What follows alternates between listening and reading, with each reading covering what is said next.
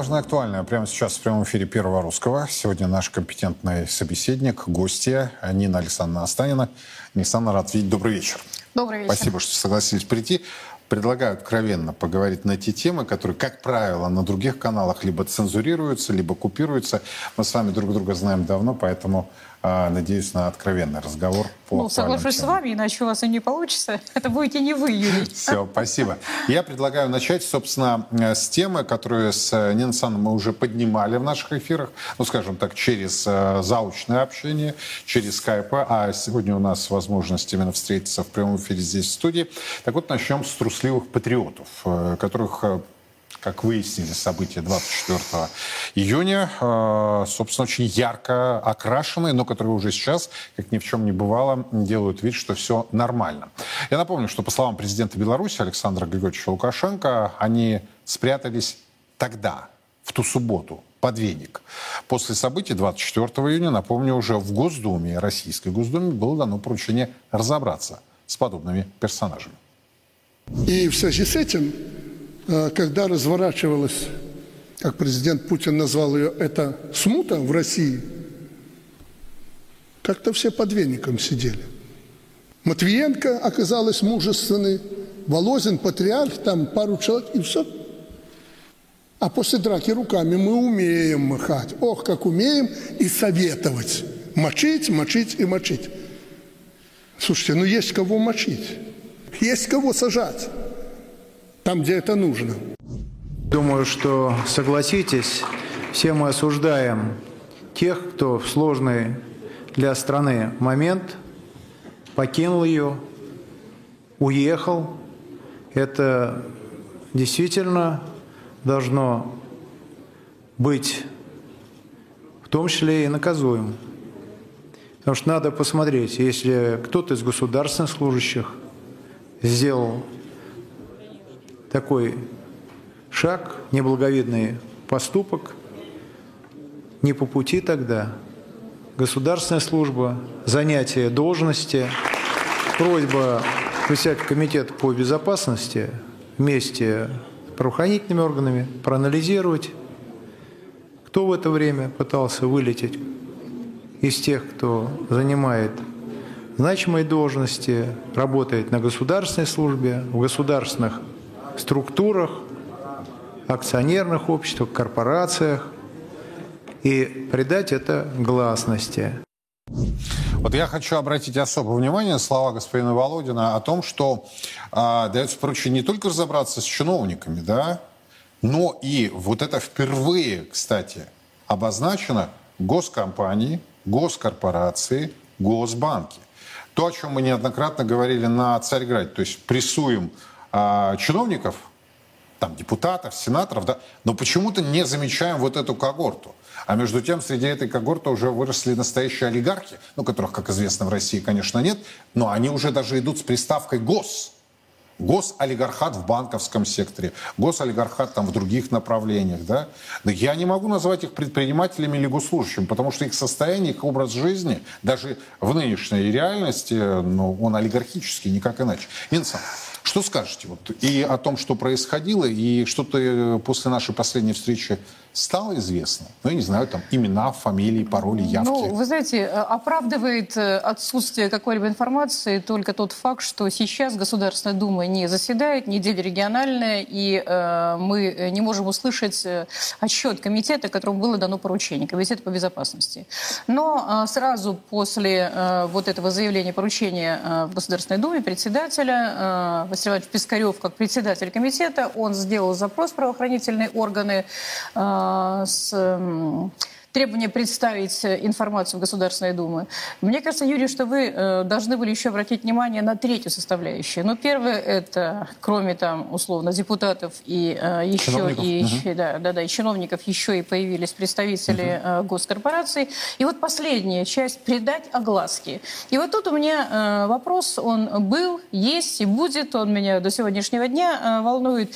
А не получится ли так, что опять будут равнее равных, что называется? Вот этого можно можно, а этого, что называется, нельзя. Вот кто будет? Или действительно представят полный список тех, кто в это, в это время, как э, сказал Лукашенко, даже не под веником, а прямо, прямо на этой самой метле э, удалился из России. Люди, которые должны были принимать решения. А вот заметьте, что и само заседание, эта Дума, оно ведь было у нас три дня спустя, оно было уже 27-го, когда выступил президент, и все поняли, можно. Ведь у нас никогда партия власти, она не станет давать каких-либо а, оценок, до, если не получит отмашку из э, еще одной ветви власти, которая называется администрация президента, хотя по Конституции эта ветвь власти у нас с вами отсутствует. Так вот, э, я уважительно отношусь к Владимиру Абдуэльевичу Васильеву. И э, если, э, когда выступил Миронов, то да, понятно, что понятна его риторика. Выступил Геннадий Андреевич, понятна его риторика. Но Владимир Абдуалевич сказал как раз о тех самых трусливых патриотов, которые, побросав собак и велосипеды, трусливо, так сказать, бежали за границу.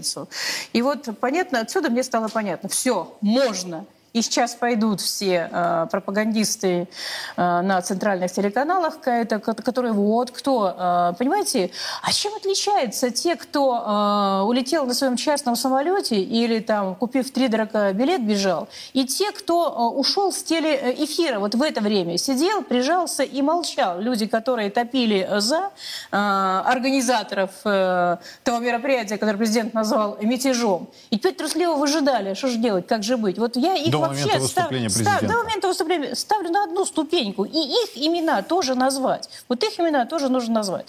Поэтому, ну что, давайте подождем. Вот на следующей неделе э, первое заседание Государственной Думы э, у нас будет 11 э, июля. И вот я думаю, что 11 июля э, мы уже получим информацию от Комитета по безопасности. Не так уж много времени на это требуется, чтобы понять, кто из какого порта вылетел, кто на чем уехал, кто границу Полчаса. пересек. Нинса, вот, поэтому, максимум. Ну, я думаю, что и э, окончание прошлой недели тоже можно было бы не ждать, но что-то, что-то сдерживает придать огласку список этих лиц.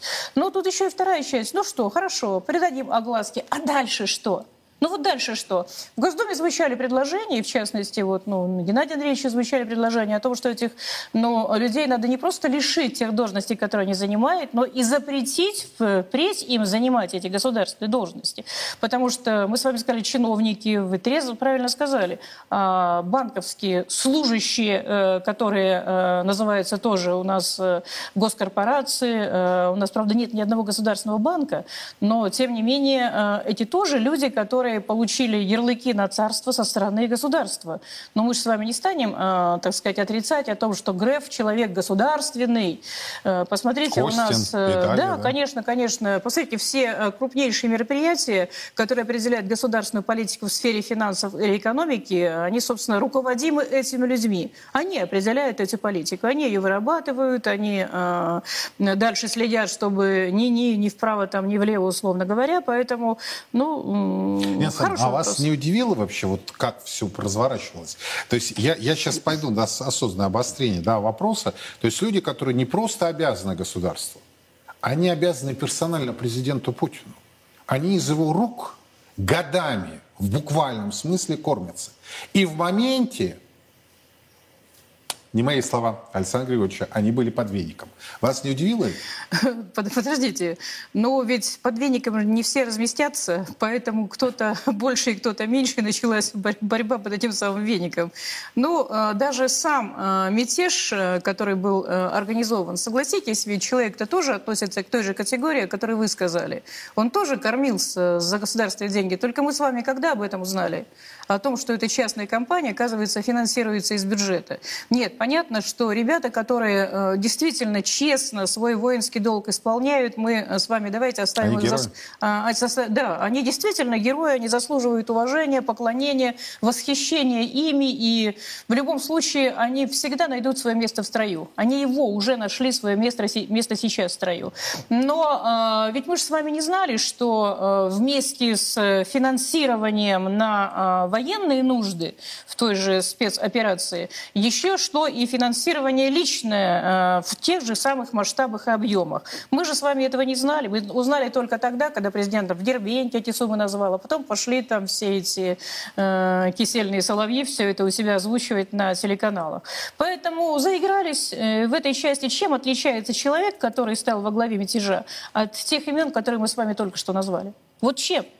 Это все люди, которые получили ярлыки на, э, так сказать, кормежку из, э, за счет бюджета. И опять-таки, вот э, если подобность кому-то кажется мало, и кто-то поднимет свой маленький бан банковский мятеж, мы тоже потом в последнюю очередь э, человек-то права-то не имел.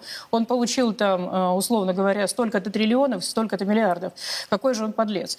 Поэтому в любом случае вот этот вот э, режим э, прикорма, он э, рано или поздно э, все это по тем людям, которые э, определяют всю вот эту вот э, политику. Потому что, э, ну, во всяком случае, недопустимо это, когда за бюджетный счет обращается человек, который потом думает, что он может позволить себе все.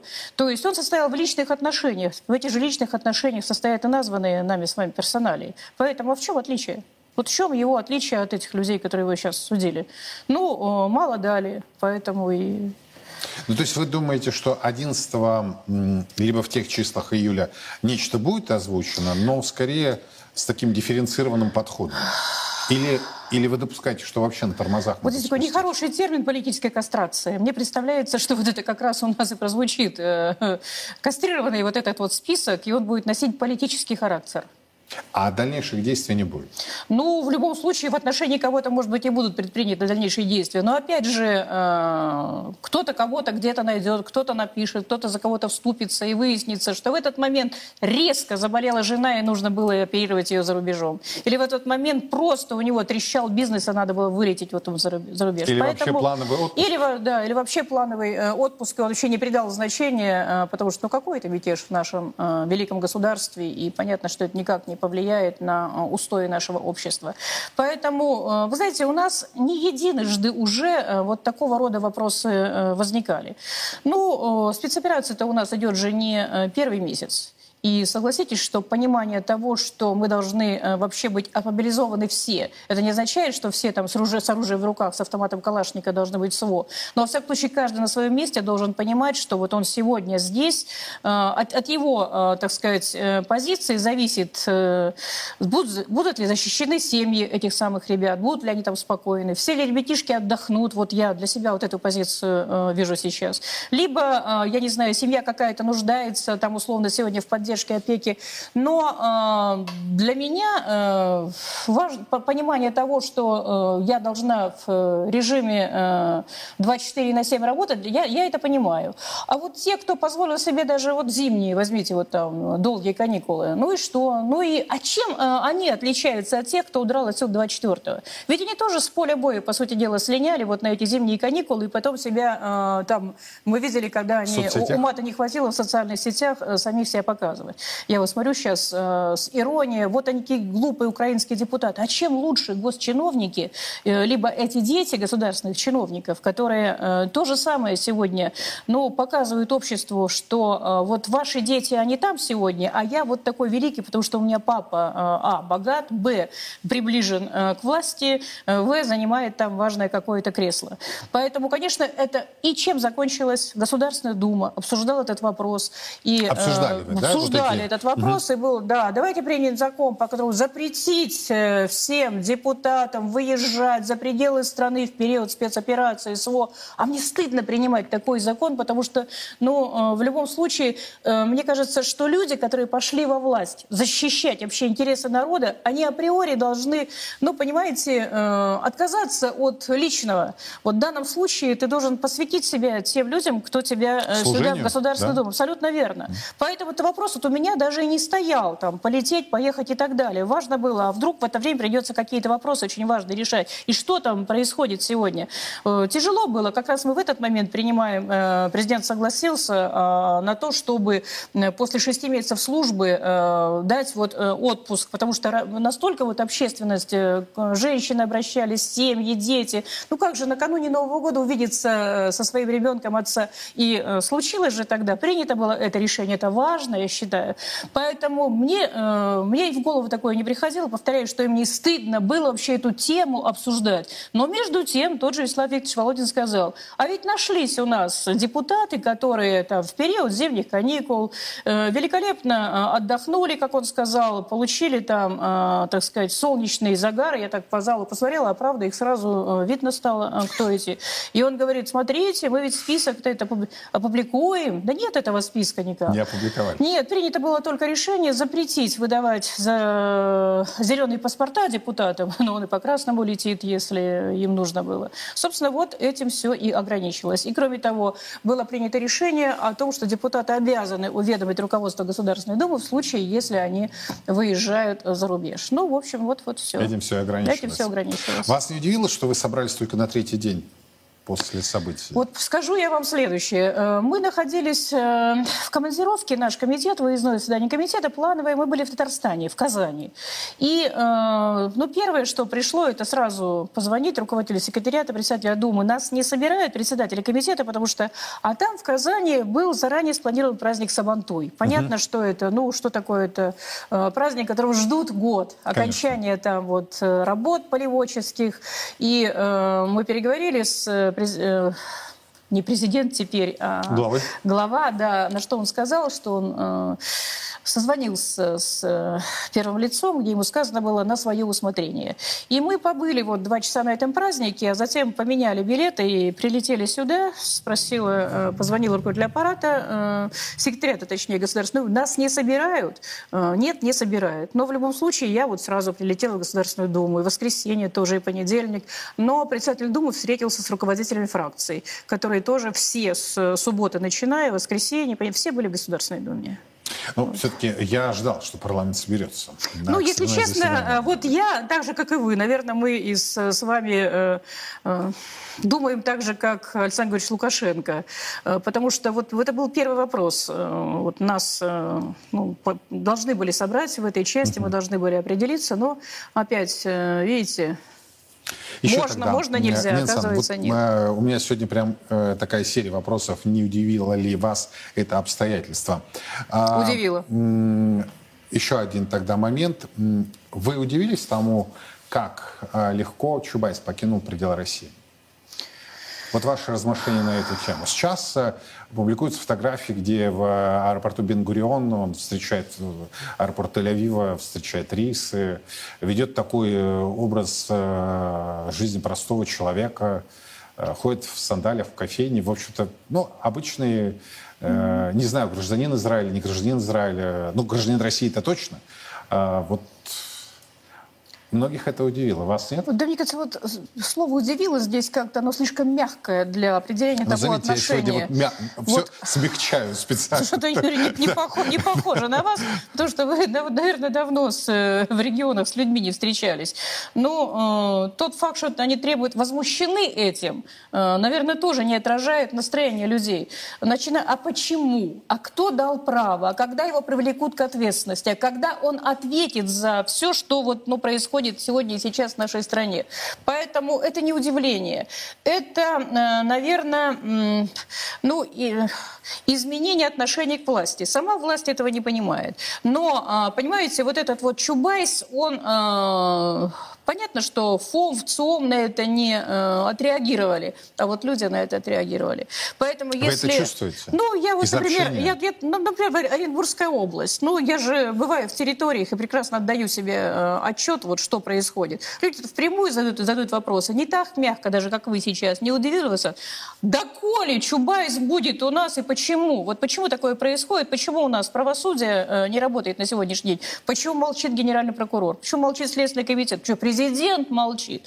И э, вот скажите, э, нашлись у меня ответ на этот вопрос или нет? Потому что я думаю так же, как они. И вот, э, поверьте, у нас достает и политической воли, и э, здесь не смелости большой не надо, чтобы выйти на трибуну Государственной Думы и вообще э, обратиться к Государственной Думе с тем, что парламентское расследование э, на это. Но думаете, э, 343 депутата на это согласятся?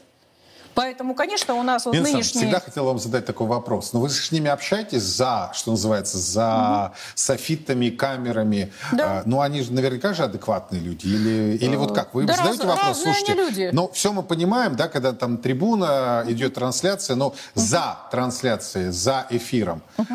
вот они более адекватные или они Юрий, такие они по стойке люди. смирно? Разные они люди, они даже и голосуют иногда по-разному, э, невзирая на э, указания и на отмашки.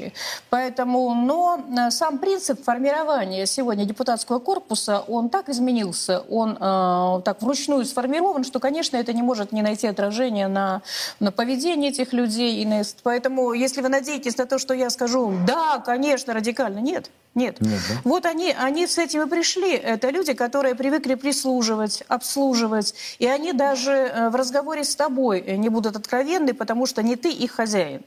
Я э, вот о чем. А те, кто самостоятелен, ну, от разочарования как я здесь оказался и зачем я э, сюда пришел. Так. Да, да, да. И это тоже есть. До ну, нежелания как бы связываться, да проголосую я, бог с ним, чтобы потом э, так отдельно не обсуждали. Потому что там каждое отрицательное голосование в этой фракции, оно становится предметом обсуждения на той группе, где состоит этот депутат. И для того, чтобы избежать вот этого, э, так сказать, публичного э, обсуждения, многие депутаты просто вот э, либо выходят из зала, за них нажимают кнопку. Вот иногда, знаете, вот что-то еще еще... Э, совесть, э, совесть да, да, да, да, да. Остатки ее все-таки есть. Угу. Я почему вам задал этот вопрос? Вот смотрите, министр финансов России Антон Силуанов накануне участвовал в заседании Комитета э, Государственной Думы по бюджету и налогам. И вы знаете, ну, наша заочная пикировка с Антоном Германовичем ни для кого не секрет. Я не делаю тайны из этого. И Минфин нам же тоже сообщают на определенных совещаниях, ставят вопрос, уж, э, дескать, ну вот доколе да, это будет продолжаться. Вот оно будет продолжаться до тех пор, пока они не изменят свои отношения. И здесь я надеюсь на помощь и поддержку депутатского корпуса, хотя, может быть, я буду наивным сегодня и таким мягким да, выглядеть, но в конце концов не каждый же день 32 э, зуба показывать власти. Так вот, господин Силуанов сообщил нам всем, что инфляция в России замедляется. Вот я уже готов был к тому, что он скажет, все, она практически обнулена, но до этого глава Минфина не дошел. Давайте его послушаем. Мы видим, что доходы граждан хоть и снизились на 1% в целом по году, но в четвертом квартале прошлого года уже э, начали показывать положительные там, темпы, положительные темпы, начиная с четвертого квартала прошлого года, темпы роста находится в плюсовой зоне. Безработица опустилась до минимальных э, значений 3,9%. И в текущем году динамика безработицы э, продолжала свою, э, свой понижательный тренд. Э, после роста потребительских цен в марте-апреле прошлого года инфляция начала замедляться. И сегодня мы видим тоже продолжение этой, ну, как сказать, этой динамики. Сегодня инфляция составляет э, 3,2%. Почему 3,2, я до сих пор не могу понять. Нас на экономфаке и финансовых факультетах обучают грамоте, да, в том числе 3,2%. Почему у министра финансов 3,2? Ладно, бог с ним, это моя такая придирка, но, Нина Александровна, вот я слушаю Антона Германовича, он говорит, значит, доходы, несмотря ни на что, выросли почти на 1%. Я вам могу как экономист профессионально сказать, это зона стат погрешности. То есть это вообще никакого роста. Дальше. Он рапортует о, исторически низкой безработице. Я бы этому особо не радовался. Потому что, как считают они, э, Росстат и uh-huh. иные органы, э, вызывают удивление – и пункт третий, когда он заявил по поводу инфляции. Угу. Он как профессионал понимает, что база март 22 март-апрель 22 март-апрель 23 мягко говоря, когда у вас, я по-русски сейчас очень упрощенно скажу, когда у вас э, происходит э, в геометрической, арифметической прогрессии резкий рост э, цен, а затем у вас идет э, после этого не то что нисходящий, нет, у вас просто настолько рывок был мощнейший в росте цен, что дальше у вас почти, ну, как он сказал, 3,2, да, 3,2% инфляции составляет. Я над ним не издеваюсь. Вот они очень часто говорят, я перехожу на личности. Я не перехожу на личности. Я хочу просто понять, вот с вашей тоже помощью. Почему Ну, ни один подож- депутат там не возмутился? Ну, отчитывается не Силуанов о своем состоянии своего домашнего кошелька. Он говорит о состоянии вообще э, бюджета страны.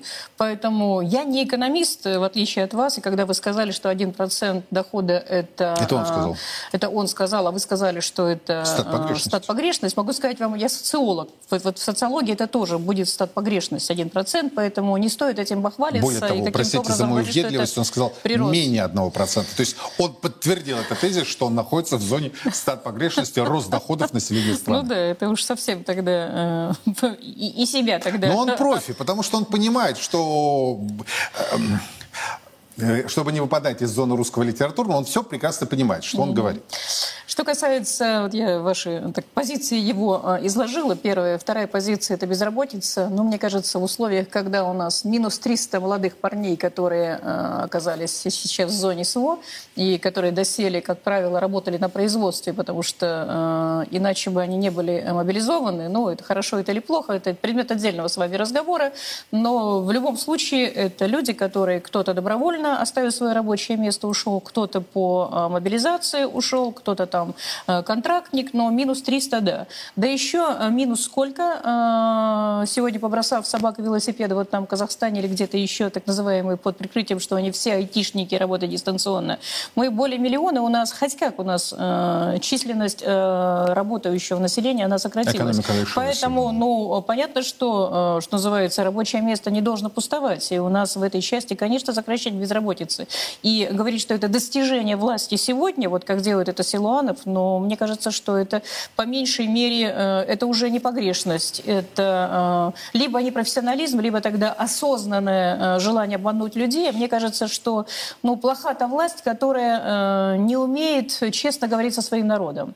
Вот любая вид власти, будь то законодательная, будь то исполнительная, скажи честно, что вот, друзья мои, и, и все понимают, все понимают, что мы действительно живем в особенных условиях. Но тогда объясни, как эти особенные условия, почему они складываются у нас на, сказываются на доходах. Если это прогнозируемая ситуация, люди это поймут. И э, тогда скажи, что по подсчетам Минфина нам придется еще год-полтора условно жить в таких условиях. Потому что инфляция, ну, 3-2%.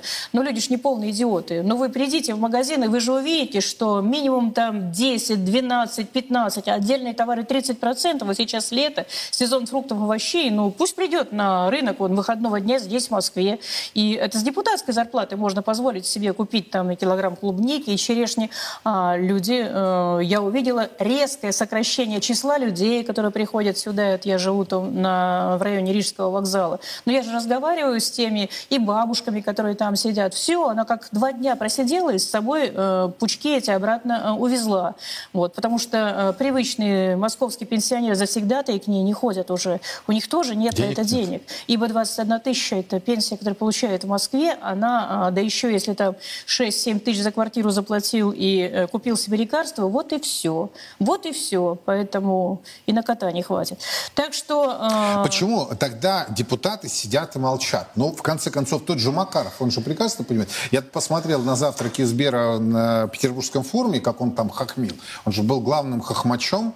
Он же э, сказал, э, глава этого парламентского комитета, ваш коллега, да, а, он же сказал, что государство российское ввело больше санкций, чем Запад против России, в, отно- в смысле государства российского в отношении российских граждан. А, И ладно бы это сказал, вот даже Нина сам, Да. представитель КПРФ, да? или иной оппозиционный. Да? Это говорит э, представитель партии большинства. Это говорит глава парламентского комитета по налогам и бюджету. Но когда э, отчитывается глава Минфина, он почему-то молчит. Вот, понимаете, Юрий, э, вы уж не обидитесь. Помните, когда-то Гафт э, сочинил про э, Лея Хиджакова, что она всегда играет одинаково. Потом он исправился и сказал, всегда играет, одинаково хорошо играете. Вот, Юрий, вас ведь если э, условно поставить на трибуну Государственной Думы, вы же все равно эти вещи, вещи будете говорить. Вот. Ну вот, вот такой вот вы, да? Э, И я такая же. Э, Вот как я, э, мы говорим сейчас с вами, вот так же в Государственной Думе, так же и с людьми в любом маленьком поселении. Понимаете, а есть люди, которые, он не чувствует себя в Государственной Думе, он не чувствует себе равными вот нас, оппозицию. Поэтому если это с трибуны Государственной Думы говорит Геннадий Андреевич, то театрально возмущенный Андрей Михайлович выскакивает на трибуну Государственной Думы, начинает обвинять Геннадия Андреевича в непрофессионализме и в э, незнании законов развития э, экономики. И э, говорит также, э, вот в Думе Макаров это э, Греф, это Силуанов. А вот там, когда он чувствует себя среди равных, ему надо чем-то выделиться, и начинаются вот, э, ну, вещи, Шутки. которые, которые, шутки, которые э, вот воспринимаются, знаете, как клубничка э, вот такой вот э, буржуазной среде. Так что вы не очень ссылаетесь на Андрея Михайловича, потому, потому что вот будет, сейчас обсуждался уже э, основные параметры бюджета, да, и э, еще раз, в кулуарах это одни люди, вот тут вы, э, что, и вот это вот, понимаете, мимикрия этих людей, она э, людей-то приводит вот просто в состояние, ну, я не знаю, шока, вот, вот, вот сознание, оно уже раздваивается. Кто, кто эти люди? Вот с одной стороны, вроде на этом форуме, он вроде как и правильно сказал, вот послушаешь его, когда он приводит такие смешные примеры, когда там Про диаметр грибы? лисичек, Да, ну, ну, да прекрасный Макаров, но когда он трибу- выходит на трибуну Госдумы, теперь скажите, а многие ли каналы у нас, кроме трансляции заседаний Государственной Думы, там Россия-24, что у нас все так, э, прильнув там к своим этих смартфонам, что ли, э, смотрят и э, айпадом и, и прочее, прочее, смотрят вот трансляцию Госдумы. Да пошли вы, говорят они.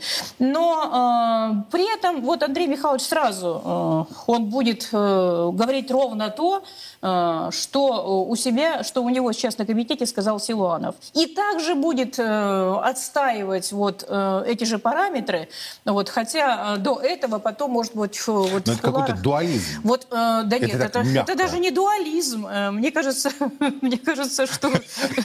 Я, заметьте, я вновь притормаживаю, да, а Винсанна все пытается вперед Да, к, пройти. сожалению, э, я действительно просто столкнувшись э, с таким явлением, как Макаровщина в Государственной Думе, я вообще феномен этих людей э, для меня до сих пор не э, объясним. Вот понимаете, э, это выйдя, с трибуны, выйдя на трибуну Государственной Думы, он будет оправдывать э, урезание расходов, но при этом вот тот же, я предвижу, выйдет Зюганов и скажет, потому что понятно, что в первую очередь секвестр бюджета скажется на инвестиционных статьях. И это обязательно здравоохранение, это обязательно образование, и в любом случае это опять-таки все это ударит по нашему населению. Но не поведет мать ребенка в детский сад, потому что э, сократятся инвестиции в развитие дошкольного образования. Это означает, что она не будет работать, это означает, что в кошельке денег не будет, она не пойдет в магазин. И в любом случае понимать-то э, вот это, э, это же надо. Мы понимаем, что сейчас, если уже говорить о секвестре бюджета, то э, понятно, что нельзя сокращать на оборонку. Понятно, что те гарантии в виде пенсии, единого пособия, они тоже э, должны быть э, со стороны государства, конечно, в любом случае в бюджете заложены в тех размерах, э, в которых были обещаны люди. А дальше вот уже и пошла вкусовщина. А давайте мы сократим на культуру, но это же не первостепенно. Ну, ну и что тогда? Что люди только есть и пить должны, они не вправе, только они э, могут своих детей э, водить в большой театр, где в три дорого будут билеты. Почему это интеллигенция московская, которая воспитана была на лучших традициях, они же не смогут пойти туда же, в этот самый большой театр. Но вопрос-то сейчас, это тоже важно. Мы же, э, понимаете, э, они же как хитрят-то. Вот сейчас там э, минимальные стандарты социальные, куда входит только поесть, попить, ЖКХ заплатить. А что люди не должны отдыхать? А что люди не должны действительно ходить в кино и театры? Ну вот э, с сыном в четверг идем на мюзикл 4300. 4300 мюзикл, который там в доме, во дворце молодежи будет. Каждый может себе позволить. Вот я как депутат могу позволить, а остальные люди. Поэтому, А если с семьей, с детьми? а если с семьей, с детьми? А если это молодежь? Вот как молодому парню, студенту пригласить девушку? А мы говорим, ой, у нас э, люди, молодежь не хочет вступать в брак. Да нет, она просто не может себе позволить вот такой роскоши, э, вот этот брак заключить по любви. Вот и пошли они, девушки, которые ищут себе папенек с кошельком, и парни, которые э, становятся, не хочется обижать никого, Альфонс, который ищет себе э, Аллу Пугачеву для того, чтобы иметь возможность получить образование и так спокойно жить себе в Москве. Вот за это я вас всегда и уважал, за прямоту. Потому что то, что вы сейчас назвали, на самом деле известно всем, да, и обсуждается везде. Ну, просто не принято об этом. Не принято. Вот не принято, да, публично говорить. А вот Останина пришла и назвала вещи своими именами. Да Это и- правильно, потому что, а ведь еще надо им учиться, а им еще надо, простите, трусы, носки Правильно. и поесть, да, а еще, если это не москвич и не петербуржец, то это аренда, значит, а, хотя бы комнаты, ну и какая женитьба? Он на что будет жениться-то? У него откуда деньги? Но мы приписываем это сейчас состоянию э, нравов нашей молодежи. Вот какое она стала у нас, молодежь распущенная. Нет. Это, этот элемент есть, конечно, и это тоже надо. Откуда? Но, этот элемент был всегда. Но больше, абсолютно верно, да. со времен Римской, Римской империи. Конечно. Но большая часть проблем – это социально-экономические проблемы. Они заложены внутри нашего общества, поэтому начинать надо с того, чтобы ну, э, менять э, менять этот строй, менять это общество, менять эту базу. Но для того, чтобы менять эту базу, нужна другая настройка, те, кто хочет это сделать. Поэтому хотим мы или не хотим систему формирования власти, мы должны менять. И когда после мы начали с вами разговор 24-го, угу. если честно, э, мне думалось, ну да, вот сейчас кадровые, господи, это будет в один день э, решено, или это будет постепенно у нас смена кадров? А ее вообще нет. Ни в один день, ни после этого нет. 24 года ждут. А вдруг вот сейчас те, кто отлучен от власти, а был прикормлен, он тоже э, с ним работает, синдром Пригожина, да, и он организует что-то вот сейчас противодействие. Поэтому все слажено. 24 год, сентябрь этого года в Москве 23 следующий 24 год, а там уже вот, наверное, будут, как говорил э, Лукашенко, перетряхивать делать. Но э, мне-то, конечно, хочется, чтобы не лица менять в этой власти, ничего, даже если перетрясут, даже если у нас будет не Силуанов, а я не знаю там кто, Сигуткин, даже если у нас будет там, э, я не знаю, не э, Макаров, Обшонников, ничего не изменится, потому что смена лиц во власти ничего не дает, а курс менять никто не хочет. Ну хорошо, не 3,2 будут, а 3,3. Не 1% погрешности будет, а 1,2, потому что ну, вот так система это устроена. Они будут обслуживать вот тех, кто э, их к власти привел. Но, может быть, э, э, события, которые напрямую влияют на ту же покупательную способность российских семей, может повлиять. Я имею в виду продолжающуюся сейчас э, в России девальвацию рубля. Курсы евро, доллара и юаня продолжили свое укрепление на московской бирже. Евро превысил отметку в 98 впервые, 98 рублей впервые с 29 марта прошлого года. Доллар тестирует уровень 90 и уже даже тестировал вверх 90. Это уровень сопротивления, как говорят на рынке. Китайский юань был близок к отметке в 12,5 рублей. Факторами активного ослабления рубля являются относительно низкие сырьевые цены, восстановление импорта, удержание экспортерами выручки в силу регуляторных послаблений, выход нерезидентов из капитала российских компаний и разрешение на вывод валюты за рубеж, а также общая геополитическая ситуация и шлейф внутриполитических июньских событий. Вероятнее всего, ЦБ придется вмешаться, и ключевая ставка в июле будет точно повышена. Чтобы сбить ажиотаж и спекулятивную атаку на рубль, стоимость фондирования может вырасти даже на 100 базисных пунктов. Мы считаем, что 80 рублей за доллар увидеть во втором полугодии еще реально. А пока технические сопротивления в долларе есть на 90 рублей, психологический уровень, и немногом выше 92 рублей, динамическое трендовое сопротивление. В любой из этих точек может состояться контратака рубля. Вы знаете меня, что, э, Нина Александровна, в эти дни поразило? А, не только вот события 24 июня, но высокомерие Банка России. А, не первый день идет девальвация. Она уже не плавная, она обвальная. Когда твоя валюта по полтора рубля в день сдает, назвать это даже вяло текущей девальвацией, язык ни у кого из финансистов, экономистов не позволит. Однако только Набиулина так и не посчитала необходимым высказаться на эту тему. Ну, поэтому ждет пятницы, когда будет совет директоров и повысят ставку. А вышла э, Ксения Юдаева, ее первый зам, очень своеобразный человек. Никого, как вы говорите, не хочу обидеть. Я сегодня мягкий, осознанно. Ну, потому что передо мной дама, что я даме говорю, тем более. Да? Ну, очень своеобразный человек. Вот сказала, что, собственно, проблема торгового баланса стала причиной девальвации рубля. Э, вновь в пятый раз я вас спрашиваю, вас не удивляет подобное? То есть в стране обвал национальной валюты. В Конституции написано прямая ответственность ЦБ за стабильность российского рубля. А никто не выходит, никто ничего не комментирует, все делают вид, ну, кроме аналитиков и профессиональных э, экспертов. Да? А вот те, кто отвечает за это, они так высокомерно поглядывает, я не знаю, поплевывая в потолок или вообще не удосуживаясь, считая, что это там где-то внизу и непонятно что. Юрий, но если но это... люди-то обнищают. А, а, а если это осознанная политика государства, понимаете? Это же осознанная политика того же Минфина, э, потому что на сегодня Минфину выгодна э, девальвация рубля. Как и, и выгодно. компаниям. Абсолютно верно. Да. Ну, дальше. Э, дело в том, что у нас ведь ничего не изменилось в источниках формирования доходной части бюджета. Ведь по-прежнему, ну, впрямую вам никто не скажет, что это там условно за 50% и те же 60% так остались. Но с учетом того, что наша нефть подешевела на 25%, и это связано с санкциями, потому что у нас не закупают эту нефть, совершенно очевидно, что э, вот эти процессы сегодня должны быть регулированы и Центробанком, и Минфином, а ничего не меняется. То есть получается, что эти э, люди, опять-таки, либо не профессионалы, либо тогда они осознанно, но это же предательство тогда, это еще один... Э, либо они сказать... прекрасно, они, Александр, все понимают, но им нечего сказать. Такой же тоже есть вариант? Ну, а ради того, чтобы сохранить собственное место, да, на ради что того, не чтобы пойдешь? сохранить на что не кресло. пойдешь, да, поэтому, конечно... Но это ведет к обнищанию людей. Вот парламент поставит этот вопрос? Слушайте, ну Я вы... не знаю, вот вернувшись Ю... с каникул, да? Ну вы... А теперь скажите, вот это мы с вами говорим, ведь как обнищание людей. Но тот же Росстат вам представит цифру, потому что у них изменится э, методика, методика подсчета. Вот у нас сегодня, предположим, э, ввели, вот, э, ну, принят закон о едином пособии.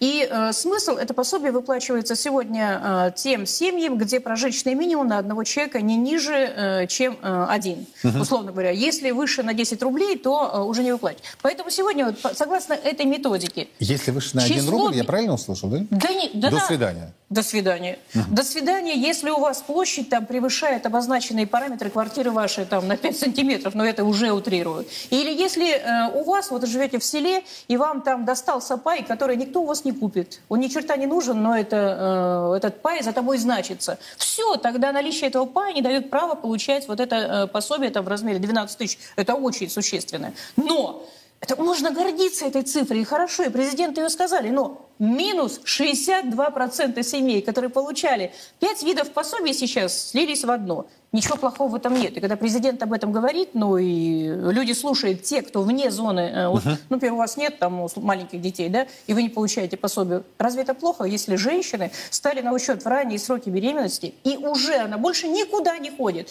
Вот ребенку исполнится только не ждите от меня, скажу, 18 лет, нет. Так. И не ждите 17 лет, нет. 16 лет, ему исполнилось 17 лет и один день, все, уже никто ничего не получает. Поэтому это обманка великая, что у нас до 17 лет это пособие. Хотя по Конституции ребенок это молодой человек в возрасте до 18 лет. Это тоже еще одна уловка. Ну, вот, вот так сегодня. Поэтому вот эти 62% чудесным образом, потому что у нас теперь не 2 ПМ расчет на получение пособия, а один. И вот эти люди из категории бедных, они у нас перекочевали в категорию небедных. И вы статистикой этой, ну, не получите, понимаете? Ни из одного региона. И не дай бог губернатор, там, да еще накануне выборов, скажет, что у него там э, условно 13% э, людей бедствует. Не, Ему друг скажут, мой. иди-ка сюда, иди сюда. губернатор. Мы найдем да? другого, кто подаст нам другую статистику. Но ничего не изменится. Поэтому, Юрий, ну, ровно для того, чтобы... Так это самообман получается, постоянно и во всем. Ну, а вот То есть вам вопрос. здесь методологию Юрий, поменяли, а, здесь хорошо. не заметили, да, а здесь вас... девальвировали, но высокомерно посмотрели, но дали это, поручение а вас о это фамилиях. еще удивляет. Вот меня это Слушайте, уже не ну я, удивляет. Я, я, я, хочу, я хочу удивляться, да? Ну, я, ну, потому что есть же дно, до которого падают. Или э, со дна, что называется, снизу постучали. Что называется, снизу постучали. И он снова для того, чтобы извертеться, э, он найдет, ну, слушайте, ну, ну кто мог придумать себе, и даже представитель правительства, когда у нас отчитывался, я не ожидал от Михаила Владимировича, который публично благодарит Татьяну Алексеевну за изобретение новой формулы.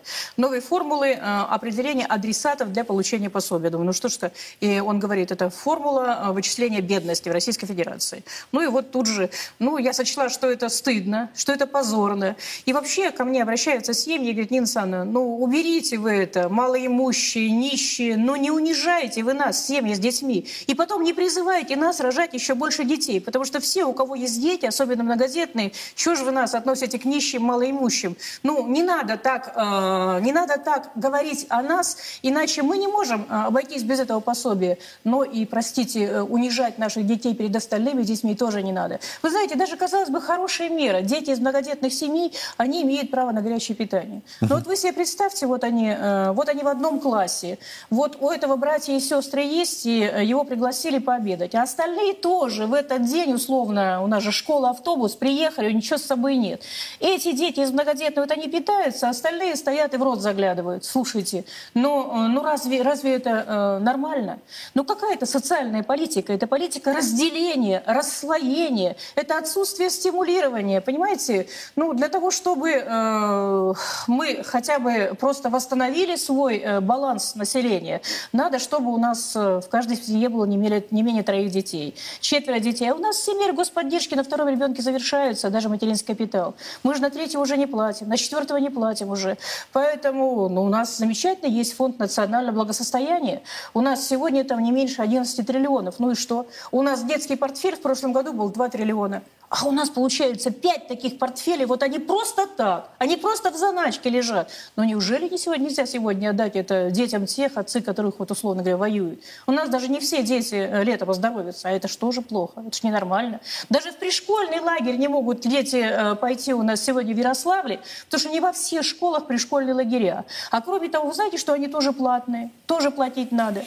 Когда учится бесплатно, а в лагерь пошел, в эту же школу, те же учителя, и оказывается платно. Ну, в общем, много чему э, можно не удивляться, э, Юрий. И хотя я э, сказала, что я отличаюсь от вас, что много не... Я тоже этому удивляюсь. Я тоже этому удивляюсь, потому что, ну, на что же еще вот э, подвигнет наших чиновников стук со дна? Угу. Вот, вот на что он их подвигнет? На какие такие меры? Какие еще формулы они изобретут, чтобы оправдаться перед собственным народом?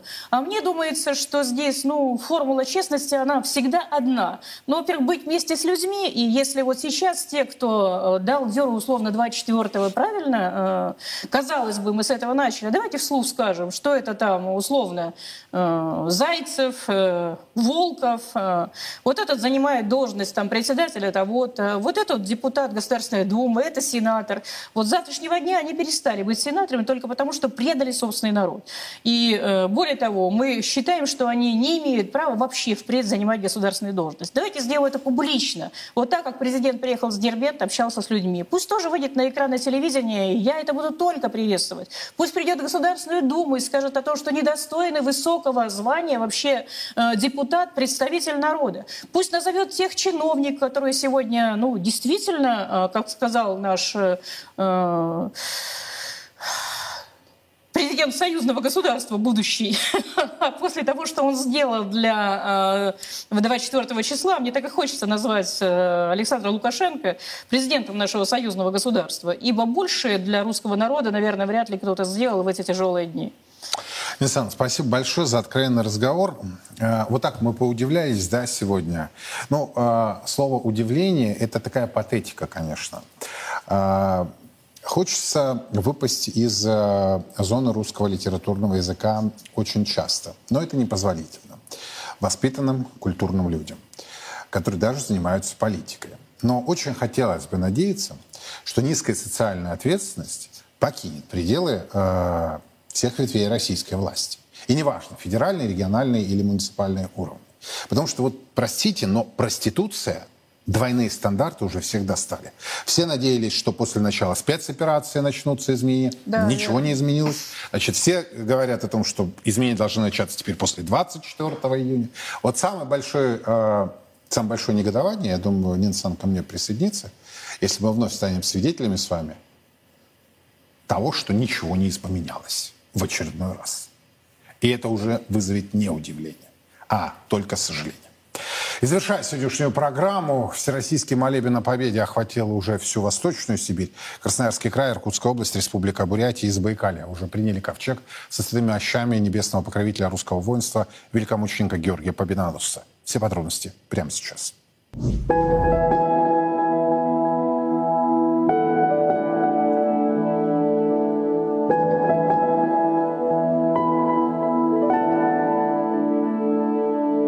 Чем дальше от Центральной России, тем больше народный подъем.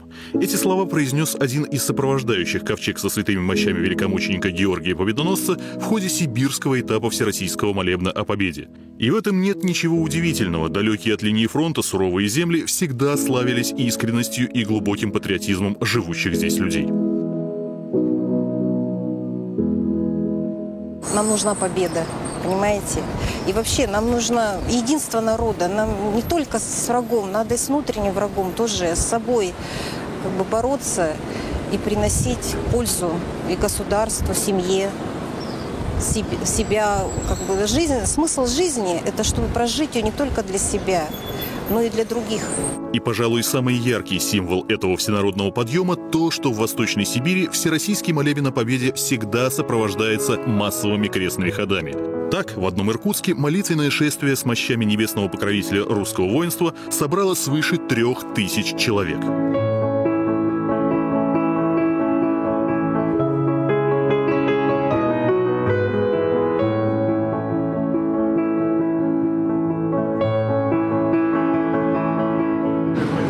Важно, что это всероссийский крестный ход. И у него такая тема, такое желание нашей церкви людям придать святыню для того, чтобы напомнить и вдохновить тому, что свойственно нашему народу одерживать победу.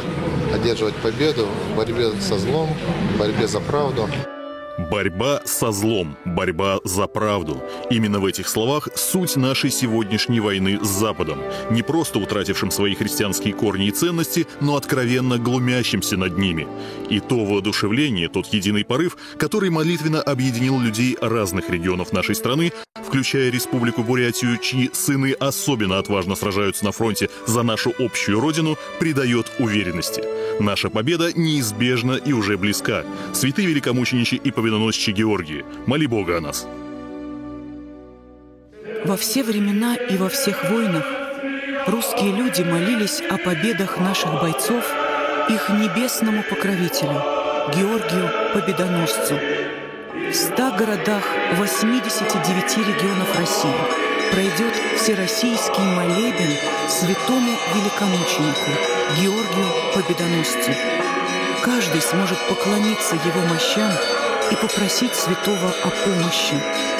Нет сомнений, молитвами Георгия Победоносца Господь защитит наших воинов и дарует нам новую, великую победу.